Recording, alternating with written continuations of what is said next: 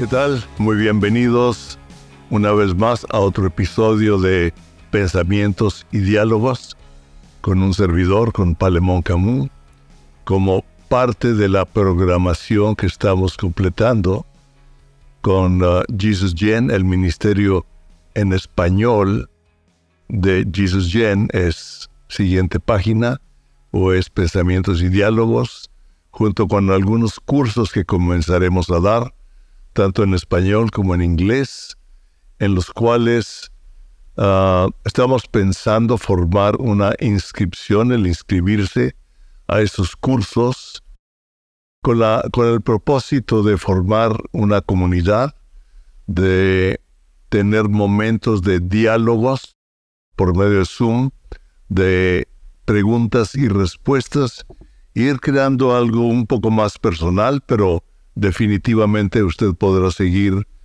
escuchando los programas y también esos cursos serán accesibles para la gente que lo desee. Les damos las gracias y yo he estado pensando últimamente, hay un libro que me regaló mi hija sobre Apocalipsis, que me regaló Carlet, escrito por Jim Robinson, y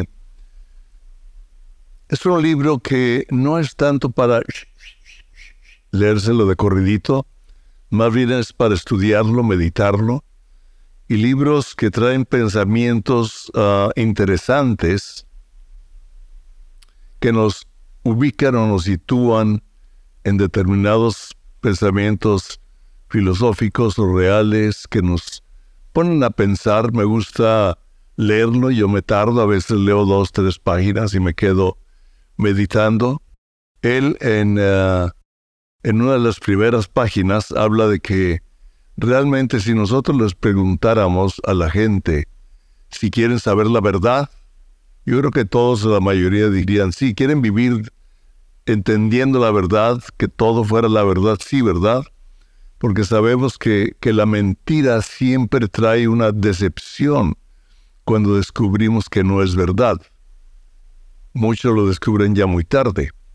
Así es que con esto me puse a pensar y algo muy importante para nosotros es considerar, es tomar en cuenta para nuestras vidas si las decisiones que estamos tomando están basadas en la verdad o en la percepción que tenemos de la realidad, en el mundo en el que nos encontramos en la información que recibimos en diferente forma, medios, noticias, películas. Por ejemplo, las películas nosotros sabemos que la mayoría de ellas son ficción, son novelas, es la imaginación de alguien, pero a veces son tan buenos actores, están tan bien ejecutadas que lo podemos percibir casi como una realidad y lloramos, nos enojamos, etcétera, ¿no? Y para nosotros es importante saber qué estamos viviendo en nuestra vida, en las decisiones que tomamos cada día, la percepción de la realidad que nos llega, inclusive de las personas, ¿verdad? A veces yo tomo una perspectiva o una percepción de determinada persona que conozco, o bien ellos toman una percepción de mí y ellos van a hablar de mí de acuerdo a lo que percibieron. Es muy complejo todo esto, pero ah, a la plática le he titulado La verdad y la percepción. Y cuando yo leía esto me vino a, a la mente lo que Jesús habló en Juan 8, del 31 al 38, aunque voy a enfocarme en algunos de los versículos. Y en, este, en esta parte del Evangelio de Juan, dice, dijo entonces Jesús a los judíos que habían creído en él, si ustedes permanecen en mi palabra, serán verdaderamente mis discípulos. A los que habían creído, les dice, si ustedes permanecen en mi palabra, serán verdaderamente mis discípulos y conocerán la verdad y la verdad los hará libres. ¡Wow! Conocerán la verdad y la verdad los hará libres. La libertad a nuestro espíritu, a nuestro alma, es conocer realmente la verdad. Y dice, y le respondieron, descendientes de Abraham somos y jamás hemos sido esclavos de nadie. Si lo pusiéramos en esta época, podríamos poner, bueno, perdóname, pero yo asisto a tal iglesia, yo asisto a tal iglesia, yo soy de tal denominación, yo nací en esta denominación, ah, y mi padre me ha enseñado, mis papás o mi abuelita, ¿verdad? Me ha enseñado en esta religión que bla, bla, bla, lo que usted quiera, encontramos muchísimas respuestas. Y la respuesta de estos judíos que habían creído en él cuando él les habló así de directo, le dice, nosotros somos descendientes de Abraham y jamás hemos sido esclavos de nadie. ¿Cómo dices tú, serás libre? y Jesús le respondió, de cierto, de cierto les digo, todo aquel que practica el pecado, todo aquel que lo tiene como práctica, que practica el pecado, esclavo es del pecado. Y el esclavo no queda en la casa para siempre. Mm. El hijo sí queda para siempre. Así que si el hijo los libertara, serán verdaderamente libres. Sé que ustedes descienden de Abraham. Fíjense, sin embargo, intentan matarme, porque mi palabra no haya cabida en vosotros. Yo hablo lo que he visto estando junto al Padre. O sea, Jesús todo lo que habló, todo lo que hizo, todo lo que enseñó es porque él tenía una relación con el Padre y eso es lo que Él nos hablaba, es lo que Él nos enseñaba, es lo que quedó escrito en la palabra, en los evangelios, es lo que el Espíritu Santo reveló a través de la historia a los hombres que caminaron con Dios, lo que oyeron de Dios, etc. Y ustedes lo que han oído junto a vuestro Padre con minúscula, Sí. Y ustedes lo que han oído, y ustedes, esta es una, pauta. Y vemos aquí algunos puntos ah, que voy a enfatizar en este pasaje. Eh, primero dice, si ustedes permanecen en mi palabra, serán verdaderamente mis discípulos. Y sabemos que Jesús vino a ser discípulos, no creyentes. Vemos que nosotros, aquí dice los que habían creído pero les dijo a todos los que habían creído, necesitan permanecer en mi palabra para poder ser mis discípulos. Ahí le dejo, hablamos algo de esto en uno de los episodios anteriores. Dice, y conocerán la verdad, y la verdad los hará libres. Sin embargo, dice, pero ustedes intentan matarme, o sea, no están de acuerdo con lo que yo les digo. Ustedes piensan diferente. Se opone a muchos de sus conceptos. Por lo tanto, no haya cabida muchas veces, y nosotros lo sabemos, a usted le pasa, a mí me pasa en algunas ocasiones a todos, que la palabra de Dios nos reta en tal forma que uh, tenemos que echar fuera la percepción que yo he tenido de algunas cosas, o de algunas personas, o de algunos conceptos filosóficos o prácticos de cómo vivir y recibir lo que Dios me está revelando en su palabra. Y vemos que la palabra abarca todos los temas. Vemos aquí en el versículo 33 diferentes respuestas por la percepción de las supuestas verdades obtenidas por la influencia que han recibido y no quieren aceptar la verdad. Estoy parafraseando. La percepción de la realidad de ustedes no les permite aceptar lo que yo les digo. George Orwell ah, declaró en una ocasión y él dijo, en tiempo de engaño universal, en tiempo de engaño universal, decir la verdad se convierte en un acto revolucionario. ¿Qué es lo que estamos viviendo ahorita? Hay un engaño universal. Hay una, un mundo que está queriéndonos hacer creer determinadas cosas. Pero Jesús les dijo, ¿verdad? También en Juan capítulo 14, versículo 6. Él les dijo, yo soy el camino, la verdad y la vida, y nadie viene al Padre si no es por mí.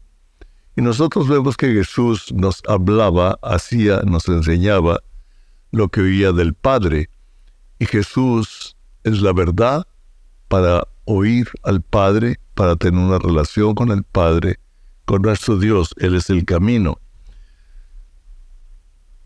Ok, el conocimiento de Cristo. La palabra revelada por el Espíritu Santo es lo que nos va a ayudar a desarrollar el discernimiento para poder vivir libres en la sociedad, en la cultura de la religión, en la familia, etc. Lo que nos va a ayudar a desarrollar el discernimiento. El discernimiento es una obra del Espíritu Santo. La percepción es conforme a la lógica nada más. No quiere decir que no tengamos lógica, pero nuestra lógica está limitada por nuestra experiencia, está limitada por lo que leemos de, de la lógica de otros hombres, de otras mujeres, por la percepción que tienen de la vida otras personas, y de ahí nosotros tomamos determinados tipos de vida, determinados pensamientos, pero la palabra de Dios revelada me va a ayudar a discernir a separar, se acuerdan Hebreos 14, 4, perdón, Hebreos 4, 12. Mi palabra es como una espada de dos filos y penetra y divide, divide los pensamientos de las intenciones del corazón. O sea, me va a ayudar a discernir lo que es del espíritu o lo que yo percibo del mundo o de la realidad del mundo. Por eso en Corintios, cuando habla de los dones, habla de los doce dones espirituales que el Espíritu Santo nos da como Él quiere. Dice, sobre todos, busquen el discernimiento. Es algo tan importante en estos tiempos de un engaño universal, y universal es porque ya es mundial, ya las noticias son mundiales, el medio social se ha vuelto mundial, antes era un poco más local, ¿verdad? Casi de barrio, o de ciudad, o de país, o etcétera pero se ha vuelto ya mundial con la tecnología que tenemos. Y basado en esto, nosotros podemos entender en cuanto a la percepción que las empresas gastan millones de pesos, de dólares, de euros, de millones en la percepción. Ellos nos ponen anuncios de 40 mil cosas para hacernos entender, hacernos creer que su artículo es el mejor. ¿Se ha dado cuenta? Este champú es el mejor, tiene esto, esto, esto y esto. E, este medicamento, este es, el mejor del mundo. Este tipo de vitaminas, este tipo... Ahora, hay algunos mejores y hay algunos peores. Por eso las empresas gastan millones y mucha gente gasta por la marca, porque la marca es un prestigio es mejor. Y sí, sabemos que hay diferentes calidades en la fabricación de muchos elementos por medio de la empresa, pero ellos usan la mercadotecnia, ah, el branding que le llaman en inglés, ¿verdad? La marca, para influenciarnos y ayudarnos a percibir una realidad de sus productos y que compremos sus productos. Los medios de comunicación, la información, las redes sociales y la política tratan con la percepción. Y ellos quieren que esa sea nuestra realidad. La percepción de ellos sobre nosotros, quiero decirte, puede ser nuestra prisión. Si nosotros cedemos a lo que percibimos por lo que los medios sociales, la política, etcétera, quiere que nosotros recibamos como una realidad, nos vamos a volver prisioneros o esclavos de esa realidad para vivir conforme, decidir conforme a lo que ellos quieren obtener por medio de la información, mercadotecnia, medios, para que nosotros percibamos una realidad que no es la verdad o que está mezclada. La percepción de ellos, repetida tantas veces, se vuelve una realidad para muchas personas, pero es su propia verdad. Nosotros tenemos que tener discernimiento para recibir la verdad en medio de todo lo que nosotros oímos, porque nomás hay una verdad. No puede haber muchas verdades, solo hay una. No puede haber dos verdades. ¿Cuál de las dos es verdad? Y van a querer convencernos, fíjese, y hasta obligarnos a vivir su percepción de la vida y hasta de quién eres tú. Es lo que ha pasado en este mes del Pride, ¿verdad? Del movimiento ah, liberal. Un mes del movimiento de los gays, de los transgender, de los, ¿sí? Con desfiles, con manifestaciones por todos lados, con empresas millonarias apoyándolos. Quiero decirles, yo dejé de comprar algunos lugares. Yo sé que a lo mejor hay otros que los apoyan, pero si yo sé, la palabra dice que si nosotros sabemos que tal cosa ha sido ofrecida a los demonios, no la comamos. Ahí se lo dejo, ¿verdad? Lo dice Pablo. Y yo he visto, por ejemplo, hay un lugar donde nos gusta comer ah, unas hamburguesas sabrosas y el letrero de ahí. Si usted compra los ah, malteadas, ¿verdad?, de esta tienda, van 59 centavos para el movimiento gay. Y dije, están re buenas, pero no vuelvo a comprar aquí. Vino un sobrino ahora, tuvimos que ir a comprar ropa, no le digo la maleta, nos dio dos, tres opciones, me pasé de largo por Target, ¿verdad? Porque sabemos que abiertamente eh, lo apoyó y sacó inclusive vestidos, vestimentas de, de, de los drag queens y de todo eso. No, pues espérame tantito, ¿cómo vas a querer imponer a los niños una forma de pensamiento que tú tienes? ¿Ok? Tú quieres ser eso, pero no vengas a quererlo imponer en mí y no lo quieres venir a imponer en mis hijos o en mi familia, perdóname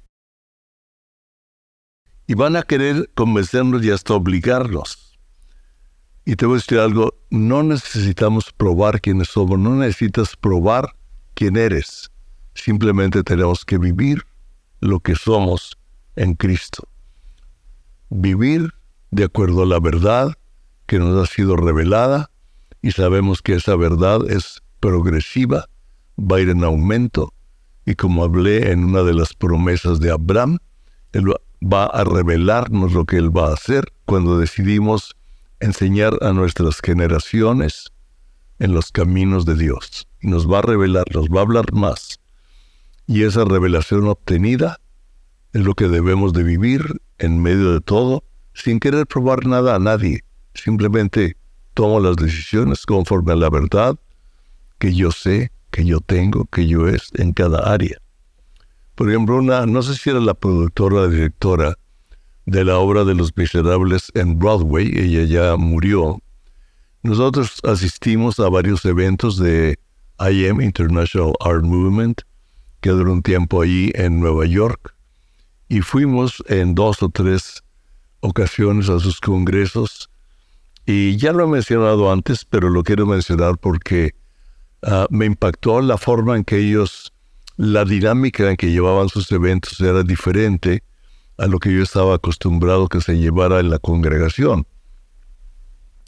Y hacían entrevistas a personas que estaban en medio de las artes, a poetas, arquitectos, y definitivamente la obra de Los Miserables era y sigue siendo una obra muy importante en Broadway. Y a ella la entrevistaron y le dijeron, bueno, tú eres cristiana, ¿cómo le haces para vivir en ese medio tan difícil de los artistas del teatro? Y ella dijo, no, yo no separo, yo vivo en medio lo que yo soy. O sea, la verdad que ella tenía de la verdad revelada por medio de la palabra de Dios, simplemente lo vivía. Se acabó. Ahora, una pregunta de acuerdo a lo que hemos hablado. ¿En verdad sabes quién eres tú en Cristo? ¿Estás plenamente convencido de quién eres, que eres tú en Cristo? En realidad, sabes, tienes la absoluta seguridad de quién es Jesucristo. ¿Estás creciendo en el conocimiento de Él? ¿Conoces o has conocido la verdad? Y te voy a decir algo, no hay nadie que tenga absolutamente toda la verdad. Patricia escribió, Patricia mi esposa escribió un quote en, en su libro y en uno de mis libros, el primero, Héroes Anónimos. Lo cito y ella dice, el camino no es un destino. La verdad no es una filosofía. La vida no es la existencia. El camino, la verdad y la vida son una persona, Jesús, por Patricia Camón. Entonces la verdad no es una filosofía, la verdad no es una religión, la verdad es una persona. Jesús, Jesucristo, el Hijo de Dios. Quiero decirles algo, a veces tenemos más fe en la percepción de una realidad que nos imponen a la palabra de Dios, a lo que Jesús nos dice y nos enseña. ¿Se acuerdan que Jesús dijo, cuídense de la levadura de los fariseos, de los religiosos? La levadura es aquello que se pone en la masa para que se haga más grande cuídense de esa levadura. O sea, porque leuda toda la masa. En Mateo 16, también un pasaje muy conocido que lo hemos citado antes, del 15 al 19, nosotros vemos que Jesucristo les preguntó, ¿y ustedes quién dicen que soy yo? Parecido a las preguntas que hace un rato. O sea, ya estaban caminando con él, ya lo habían visto hacer milagros, habían oído su palabra, estaban siendo enseñados, etc.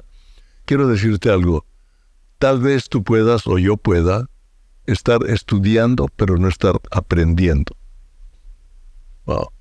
Una cosa es estudiar y otra cosa es aprender y recibir la verdad de Jesucristo. Y él les preguntó a los que caminaban con él en forma cercana, ¿Ustedes, quién dice que soy yo? Y Simón Pedro respondió y le dijo, Tú eres el Cristo, el Hijo del Dios viviente. Y entonces le respondió Jesús, Bienaventurado eres Simón, hijo de Jonás, porque no te lo reveló ninguna persona, sino mi Padre que está en los cielos. Y yo también te digo, tú eres Pedro, tú eres Petros, tú eres roca. Y sobre esta roca edificaré mi eclesía y las puertas del infierno no la dominarán, y a ti te daré las llaves del reino de los cielos. Todo lo que haces en la tierra será atado en los cielos, todo lo que desates en la tierra será desatado en los cielos. Esto lo hablamos un poco más amplio en uno de los episodios anteriores. Pero Jesús le preguntó a sus discípulos, ¿quién dice la gente que soy yo? Primero le preguntó, ¿quién dice la gente que soy yo? Y ellos comenzaron a decirle, pues unos dicen, ¿verdad? Otros dicen, otros dicen. O sea, le contestaron de acuerdo a que lo que la gente percibía en la sociedad, lo que la gente percibía en el gobierno, lo que la gente percibía en el pueblo, pero no conocían a Jesús, no conocían la verdad.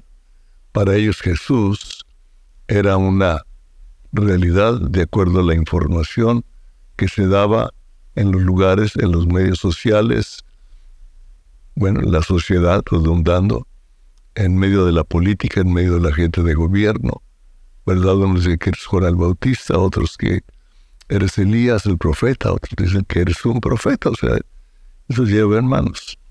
Y Jesús les, les preguntó, es que vemos que eran lo que la gente percibía, unos dicen, otros dicen, no podemos tú y yo depender en nuestras decisiones de lo que la otra gente dice. Y no estoy hablando de simplemente de comprar un automóvil o usar un determinado sistema económico, práctico X, pero sí discernir de acuerdo a Dios qué es lo conviene, qué es lo que nos conviene para tomar decisiones cada día de nuestra vida. Y, y vimos, ya leímos que Jesús les dijo, ¿y ustedes qué dicen? Y el único que respondió fue Pedro. Le dijo, tú eres Jesús, el Hijo del Dios viviente, tú eres Jesucristo. Y Jesús le dijo, tú eres la roca. Qué interesante porque Jesús sabía que lo iba a negar tres veces delante de una persona sencilla de la sociedad, pero delante del temor, delante de lo que estaba enfrentando, delante de, del temor, de la duda de que Jesucristo estaba siendo ah, prisionero, estaba siendo ah, golpeado, estaba siendo maltratado. A él le vino el temor, le preguntaron, no, él lo conoce, no, yo lo conozco, etc.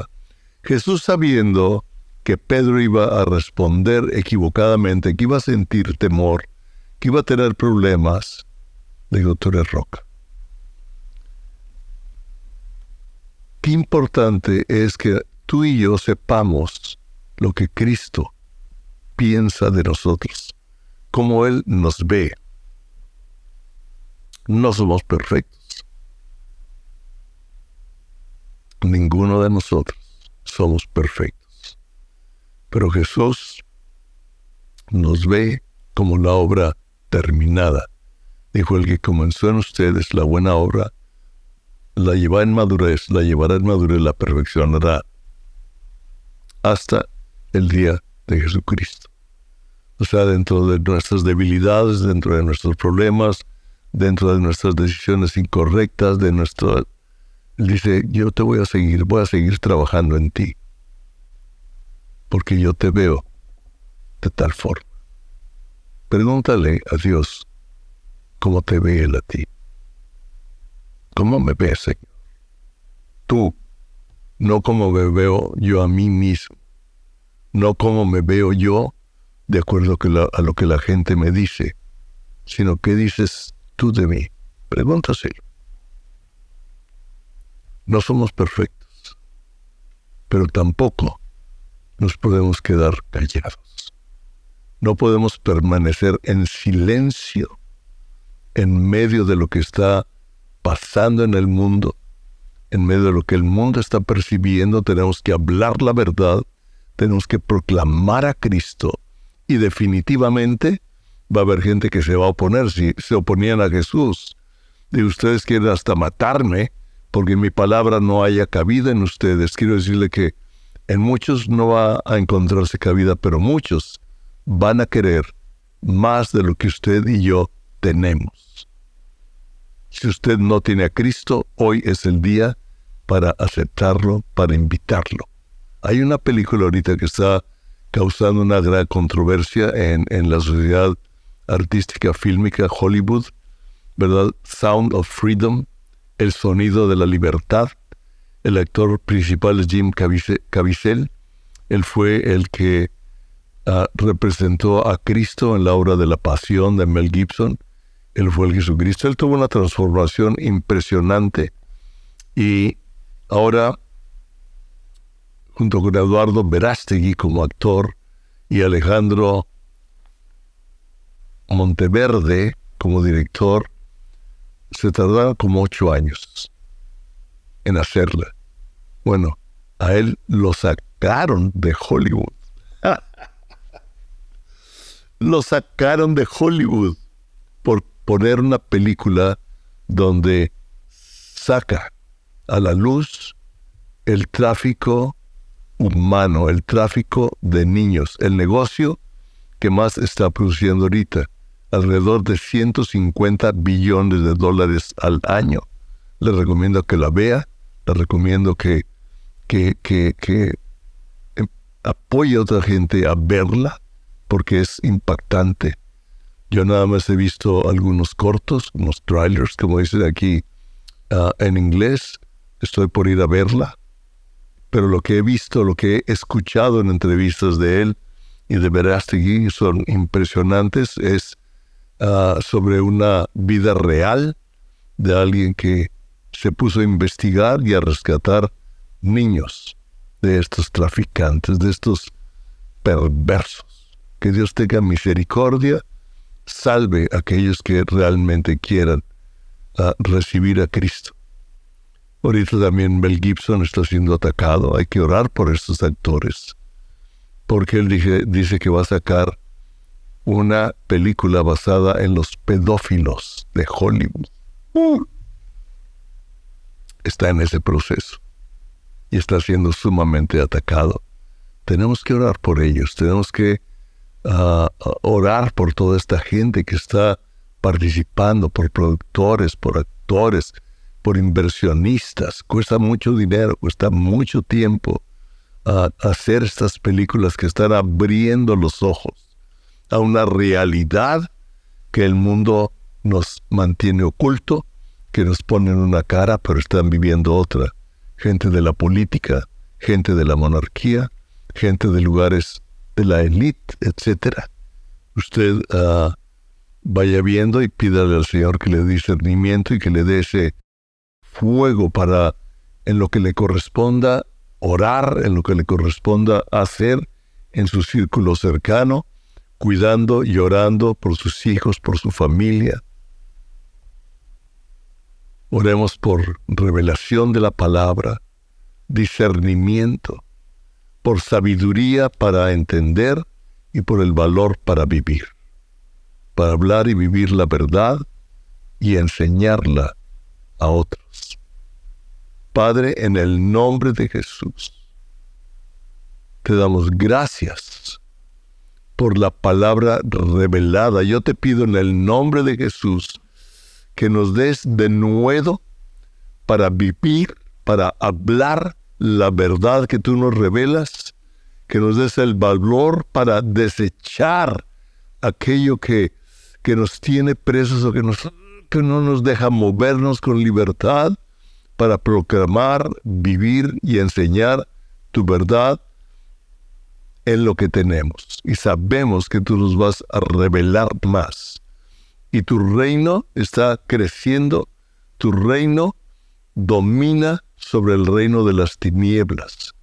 Tú lo dominaste, tú triunfaste, tú venciste en la cruz del Calvario y triunfaste con tu resurrección para darnos el perdón de pecados por medio de llevarnos a la cruz del Calvario y resucitar para darnos la vida de resurrección, la vida del Espíritu Santo, que es por encima de todo espíritu espíritu de tinieblas y nos has dado la autoridad, Señor. Ayúdanos en este tiempo, en estos tiempos.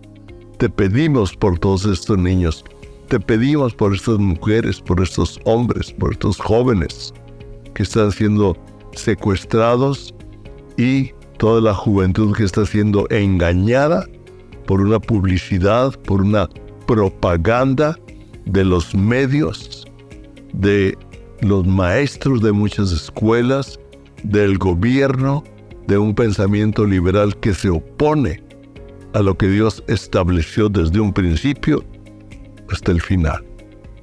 Dios los bendiga en el nombre de Jesús. Amén.